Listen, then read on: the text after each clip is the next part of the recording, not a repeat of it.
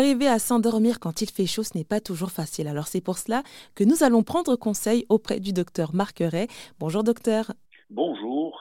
Alors vous êtes neurologue et président de l'Institut national du sommeil et de la vigilance. Euh, ma première question, pourquoi est-ce qu'il est compliqué euh, de dormir quand il fait très chaud? Alors, il faut savoir que la nuit, normalement, notre corps diminue sa température et donc notre température centrale va baisser. C'est pour ça que quand on prend la température le matin, elle est plus basse que quand on la prend le soir. Mmh.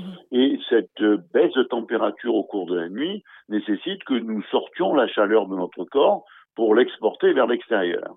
Donc quand il fait chaud, eh bien, on a du mal à sortir cette euh, chaleur interne et donc à se refroidir.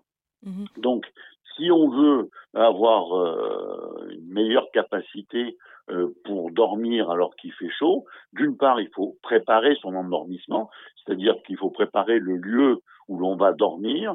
Il ne faut pas que ce soit un lieu surchauffé. Euh, c'est pour ça qu'on va avoir tendance à fermer les fenêtres, à fermer les volets et à mettre les pièces où l'on va dormir dans la pénombre pour qu'elles ne soient pas surchauffé par le soleil pendant la journée, de façon à avoir des, euh, une température pas trop élevée. Mhm. Le deuxième point qui est important, c'est si on peut prendre une douche fraîche euh, pour se rafraîchir avant d'aller au lit.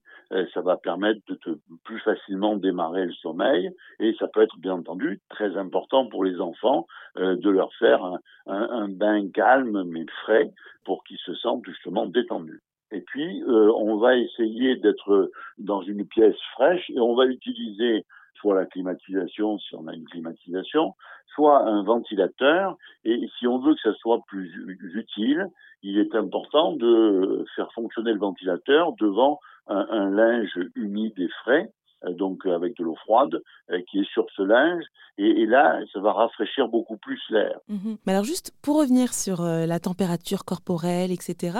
il faut que la pièce elle soit à combien de degrés en été pour qu'on soit bien?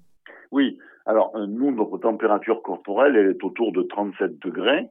La température extérieure de la pièce, l'idéal c'est qu'elle soit en été inférieur à 30 degrés, ça c'est parce que au-dessus de 30 degrés, ça devient très difficile de dormir. Si on peut être à 25, c'est beaucoup mieux, mais bon, c'est pas toujours possible. Et au-delà de 30 degrés, c'est très difficile de dormir euh, parce que là, on va pas pouvoir vraiment se refroidir. Mais je suppose aussi que pour favoriser l'endormissement, l'alimentation, ça compte aussi. Alors oui, il faut manger frais, il vaut mieux manger des fruits et des salades qui vont apporter parce qu'il faut éviter la déshydratation.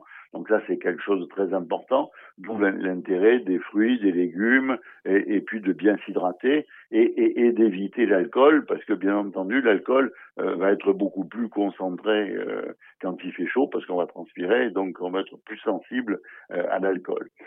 donc ça, il vaut mieux l'éviter le soir. En plus, c'est un faux ami, c'est-à-dire qu'il risque de nous endormir et de nous faire très mal dormir. Et d'ailleurs, ça me fait penser aussi à un a priori hein, qu'on pourrait avoir sur euh, bah, les boissons euh, fraîches. En fait, euh, quand il fait chaud, bah, finalement, boire des tisanes, des thés, des boissons chaudes, c'est mieux que des boissons fraîches, en fait. Tout à fait. Je vous rappelle que dans le désert, on va plutôt tendance à prendre du thé à la menthe très chaud et non pas des boissons fraîches.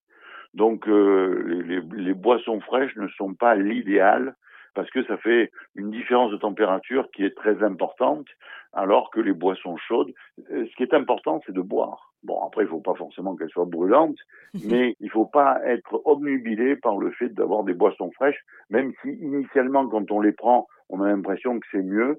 En fait, ça va pas être vraiment mieux ne faut pas qu'elle soit trop froide. En tout cas, merci pour tous ces conseils, docteur Marc Ray. Je rappelle que vous êtes neurologue et président de l'Institut national du sommeil et de la vigilance. D'autres conseils sont à retrouver sur erzen.fr. Merci beaucoup. Merci beaucoup.